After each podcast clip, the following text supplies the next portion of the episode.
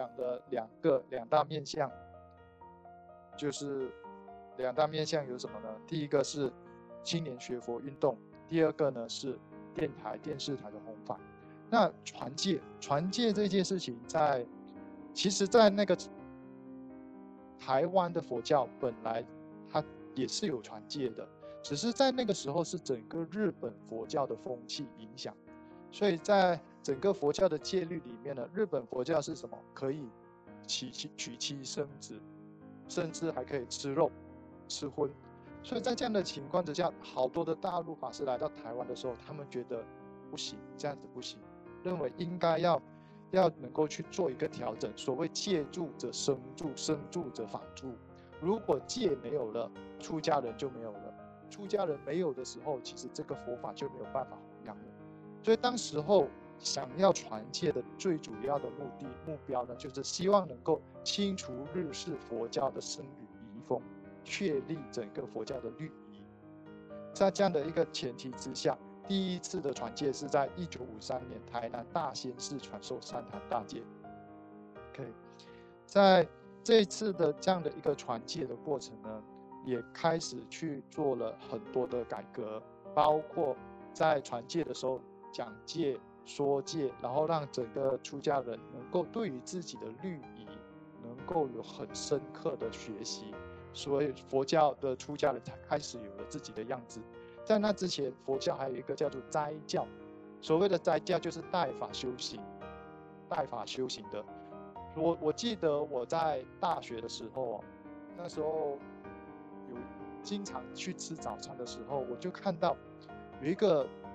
一个男众。他就穿着出家人的僧服哦，还绑腿哦。可是他竟然跟我一样吃肉。那时候我还没有出家，还是一个学生。我就看，哎，他怎么吃肉呢？而且他一点都不觉得奇怪，很大辣辣的就在那边吃肉。而且他的家就在住在早餐店的楼上，我就 一直很纳闷。一直到后来对于整个佛教的发展比较了解的时候，才知道原来台湾的佛教在受到斋教的影响之下。确实，有的出家人他是没有没有像我们中国佛教这么严谨的戒律的，所以从这里可以看得到，为什么当时候传戒是作为整个佛教人间佛教进展的一个过程中非常重要的一环，因为这一个部分确立了下来，那佛教的整个僧格、整个正法才有办法确立起来，人们才会支持，才会认为佛教是好的。那如果整个戒律是松散的话，大家看到佛教哦，怎么是这样子，就不会让人家起信心。如果大家对佛教没有信心的话，那佛教是不可能能够推展下去的。所以在当时候这个传戒啊，作为一个非常非常整个人间佛教发展的过程中一个非常重要的一个因素。那在那个年代呢，传戒。是由中国佛教会主导的，甚至连戒牒也是只有能够由中国佛教会发出。一般的寺院，像如果佛光山在那个时候自己要办戒会是不能够的，你的戒牒是不被承认的。当然到后来的时候，这件事情有获得开放，让大家可以去，只要你是正法的道场，只要你传的是正信的佛教的戒法，都可以获得承认。那一九七七年的时候呢？佛光山首度起建传授三坛大戒，一九七七年。所以我刚刚说，在那个年代，传戒是只是由中国佛教会去做一个主导。所以其实大师呢，在一九六七年就已经跟中国佛教会登记，是佛光山想要来做这个办这个三坛大戒，可是一直等到一九七七年才轮到佛光山。所以其实这件事情可以看得到，当时候中国佛教会其实某个程度在把持了一些部分，这也是大师其实对这个部分是有一些看法的。当时候年轻的大师对对白胜长老把持的佛教会是有很多很多意见对抗，所以大师年轻的时候也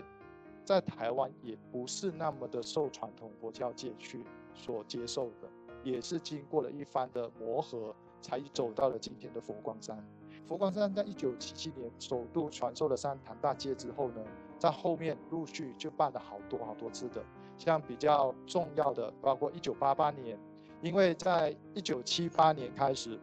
大师派了他的大弟子慈庄法师到美国去，去想要去啊设立道场，所以一直到一九七八年开始筹建，现在我们看到的是那个美国西来寺，一直到一九八八年终于落成了。为了庆祝这个落成呢。在一九八八年的时候，在美国西来寺也办了一次的三坛大戒，然后后来一九九一年呢，在佛光山本山这边办了一个三个月戒期的罗汉戒会。这个三个月戒期的罗汉戒会呢，每天就是都早晚课之外，还有很多的课程，让这个戒子要受戒的出家法师来去上课，所以有点像我们大家还记得我们在第二堂课讲到的。早期的这个佛教讲习会，就是有点像唯佛学院的概念的那种佛教讲习，所以这三个月的戒期就有点像那个时候佛教讲习会一样，让这些戒子能够深入的学习律仪、学习佛法、学习威仪等等的。所以在当时候呢，这个这一届的戒期啊，堪称传戒里面的模范戒期，堪称整个佛教里面的模范戒期，因为训练时间很长。所以大家的律仪等等气氛都非常非常的摄受，非常非常的感人。所以这也是整个佛教传戒历史上面戒期最长的一次。事实上，在整个佛教戒期、佛教戒律里面呢，并没有规定戒期一定要多长，甚至南传佛教里面半天一天就做完了，就就是传戒了，就得到戒法了。可是在这个呢，算是整个佛教的传戒。历史上面算是最长的一次了，OK，好，一直到后来还有一次，也是对于全世界整个佛教发展非常有影响力的，就是一九九八年的时候，在，因为在一九九七年的时候，有一个是佛教研讨会，当时候的各界，不管是藏传、南传、北传，各界的法师都希望。大师能够去印度去办一场这个国际的三坛大戒，所以在一九九八年的时候呢，就发起了在印度菩提迦耶佛陀成道的地方，去传授了这个国际三坛大戒及三归五戒。在那个时候，由世界各地来的南北传、藏传的，不管是比丘、比丘尼，都来参加，一共有一百五十位。而这个过程为什么是整个佛教界重要的呢？其实，在整个佛教的戒法传承里面呢，比丘尼戒法在藏传和南传里面都已经断掉传承了。也就是说，你可以发现到，其实，在南传佛教里面，你没有看到比丘尼；在藏传里面也没有看到比丘尼，因为这个他们的戒法传承已经断掉了，而只剩下在汉传里面有比丘尼传承。所以，因此，当时候大师在这个菩提迦也办的这个三坛大戒啊，也让。其他这个南传还有藏传的比丘尼也得到有机会可以正式受戒，所以这打开了整个佛教里面男女平等的一个非常划时代性的一个象征意义。而当时候也有一千五百名的在家在家众居士在那次的戒会里面呢去受了这个三规五戒，所以在后面除了这些出家戒法之外呢。大师也延伸，把这个五五戒菩萨戒变成在佛光山传授五戒菩萨戒是要三天两夜的，就是来传受戒呢，他要来学习，除了仪式上面受戒之外，还要有法师跟你讲戒，然后让大家对于整个戒法是正确的认识的。这也是大师开创，让整个戒法，让所有的佛教徒是正确的认识戒法，而不是。莫名其妙的受戒了之后，只有一个象征意义而已，而从象征意义到达真正的在生活里面行持，所以这个过程也让整个人间佛教获得了一个很长足的推进。为什么？当在家信徒也可以正确认识佛教的时候，佛教就越来越融到人们的生活里面，带动在人们的生活里面起着这个正向的影响。进而使到整个社会的风气是正向的，然后整个社会的风气是越来越美好，所以甚至后来还有短期出家，也是有大师他去创想发想起来的。OK，好，所以从这个传戒里面呢，我们可以看得到，一开始一九五零年代，把整个戒法重新在台湾这个地区做一个传戒。后来当然，因为我们知道大陆经过文革之后，有很多寺院的传戒戒法也断掉了，也因为这样子，后来也再重新燃起来。所以整个传戒让整个佛教的教团正法树立。OK。这一件，我们现在看起来好像真的觉得，哎，传戒受戒有什么特别？可是如果大家在细细推想这将近一百年的发展的时候，你会发现到，原来每一次的发展都是得来不易的。OK，甚至我们现在每年佛光山都有办三期，一年里面有三期，寒假一期，暑假两期的短期出家，这些这样的这样的一个修持活动，其实。都是非常非常珍贵，值得大家来去好好的学习。那除了传戒之外呢，在整个台湾的佛教推展的过程，有一个很大的特色，叫做念佛会。因为念佛法门是最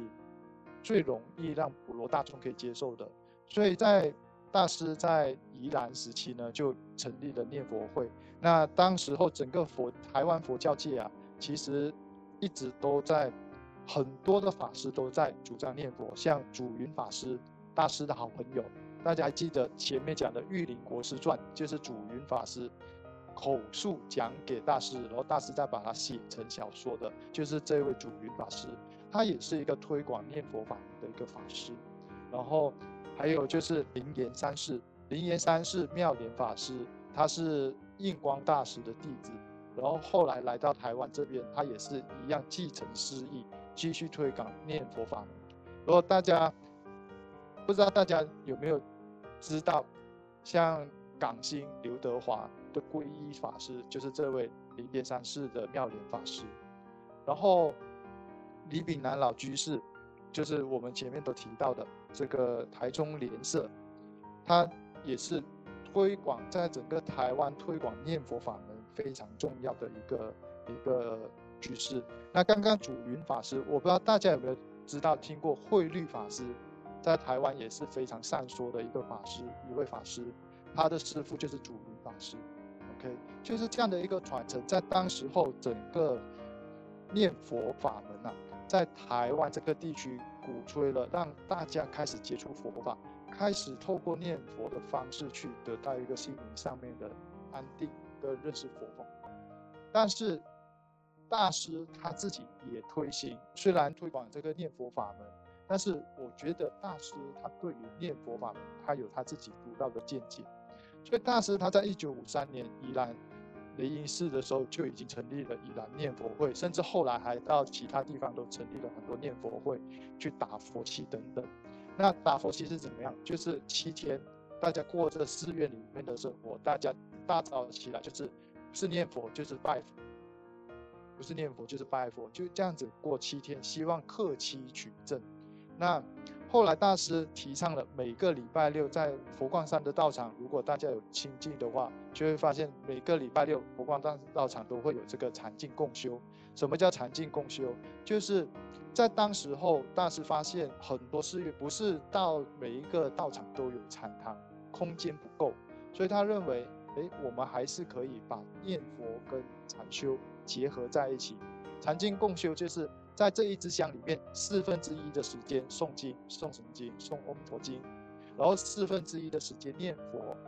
然后四分之一的时间起来绕佛，最后四分之一的时间用来静坐。所以这样的一个修持方法叫做禅静共修。而对一般净土来讲，这都是非常非常契机的法门。那大师的念佛法门呢？他认为，他推动念佛，并不是让大家只顾个人的生死。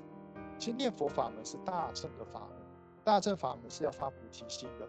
可是，在推广下去，很多人可能都会忘记了大乘法门最最核心的一个点，叫做发菩提心。所以念佛法门念久了之后，变成是我们自己贪生怕死，因为自己贪生怕死，想要赶快念佛往生。所以大师希望推动念佛法法门呢，是希望大家借念佛达到自我的健全、自我的清净，自我的反省，然后慢慢的，所以这个念佛并不是念一个外在的佛，而是透过念佛的方法、念佛的法门，发现、开发我们自己内心本来就具有的那个跟阿弥陀佛一样的那个清净的光明的本性。这是大师整个念佛法门的一个很核心的一个要领。所以，甚至大师认为。我们要推广念佛，因为早期的佛教啊，经常会用地狱的方式来教化众生，跟大家说啊，你不要做坏事，会下地狱。甚至有的寺院还会有什么十那个十殿阎阎罗的画像，地狱有十个阎罗王啊，一关一关这样子。如果你做好什么坏事，会去到什么地方，去到什么地方，用恐吓的方式。可大师认为，人间佛教，甚至其实学佛，佛陀从来没有用恐吓我们的方法。所以他主张，在寺院里面不应该挂这种吓人的东西。所以他在佛光山创立之后呢，他做了一个净土洞窟，用雕塑的方法，把整个《阿弥陀经》西方极乐世界九品化身的景象，用雕塑的方法，实体实境，让大家去认识什么叫做净土。而真正希望大家能够去感受到的净土呢，从外在的净土，慢慢的感受到。我们自己每个人内心的净土，这是大师的念佛法门、念佛观念。所以我们可以看得到这样的一个念佛法门，在大师的禅净共修，还有他这独到的念佛观念之下，把传统的念佛的方法，只只为自己求生净土的这个这样的一个观念之下，慢慢引到了人间佛教、人间净土的观念。希望所有的人间佛教的的佛子们，他能够在念佛的当下，再只是自私的想个人的生死超脱，而是透过念佛开发了自己内心的那个光明自相自信之后，产生了一种动力去关怀众生，关怀这个人间，关怀所有所有的人，关怀所有所有的众生，让大家都能够获得一个。在人间就可以感觉到净土，共同来创设这个在人间就可以有的净土，而不用等到死后才有的净土。所以在这个念佛法门的推进呢，也成为了整个人间佛教发展的过程中非常重要的一个过程，一个推动力。那后面呢，最后一个叫做佛教社团的成立，在台湾这里呢，在解严了之后呢。政府对于民间的社团开始有开放了，所以在一九九一年的时候呢，大师在台北国父纪念馆办这个成立了中华佛光协会，就是现在的佛光佛光会中华总会，然后在那边成为第一个佛教的社团组织，就是民间组织啊，佛教的民间组织。然后在一九九二年呢，更在美国西来市这个地方成立了一个国际佛光会世界总会。那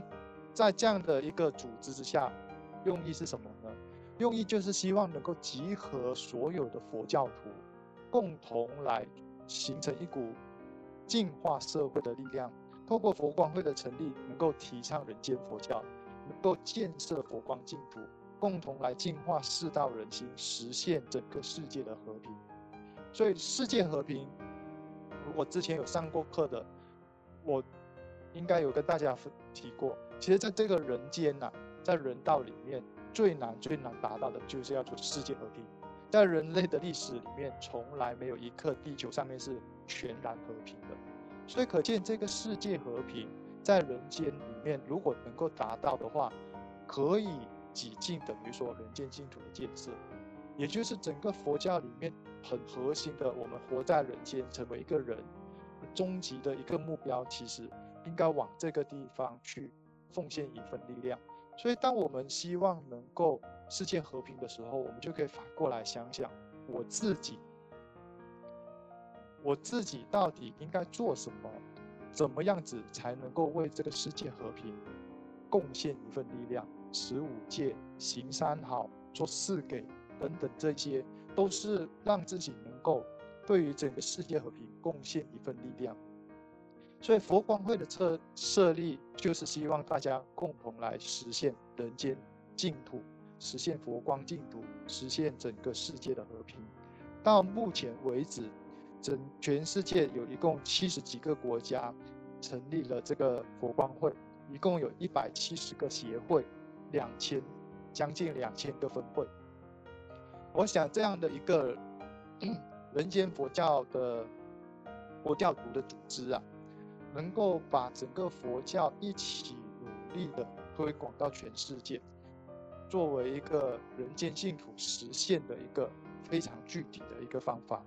所以整个佛光会呢设立之后，又接着在一九九四年的时候设立佛光青年，然后在两千年的时候就成立了佛光同军团。甚至后来还有人间佛教读书会，用读书的方法，希望大家读懂一本书，读懂自己的心，读懂怎么做一个人。用人间佛教读书会，甚至还有鼓鼓励这个在家众、在家居士，如果你懂得能够弘讲的，你可以来谈当这个谈教师、谈讲师来作为弘法。然后甚至还有近年来还有人间佛教宣讲员，那还有很多很多很多。的其他的整个佛光会衍生出来的一些行动、一些活动、组织等等，大大小小的，那这些到底象征了什么？象征了整个佛教开始法水长流五大洲。大师在做整个佛人间佛教的推广的时候，其实在这个时期，我们现在看到的佛教可以算是整个佛教史上面佛教发展的最蓬勃的。时机了，当然佛陀时代因为那个时候的科技没有那么发达，所以局限于整个印度的这个地方，然后慢慢的弘扬到中土。可是来到这个时代呢，可以算是这个佛教的光荣，全世界都可以看得到佛教的踪迹。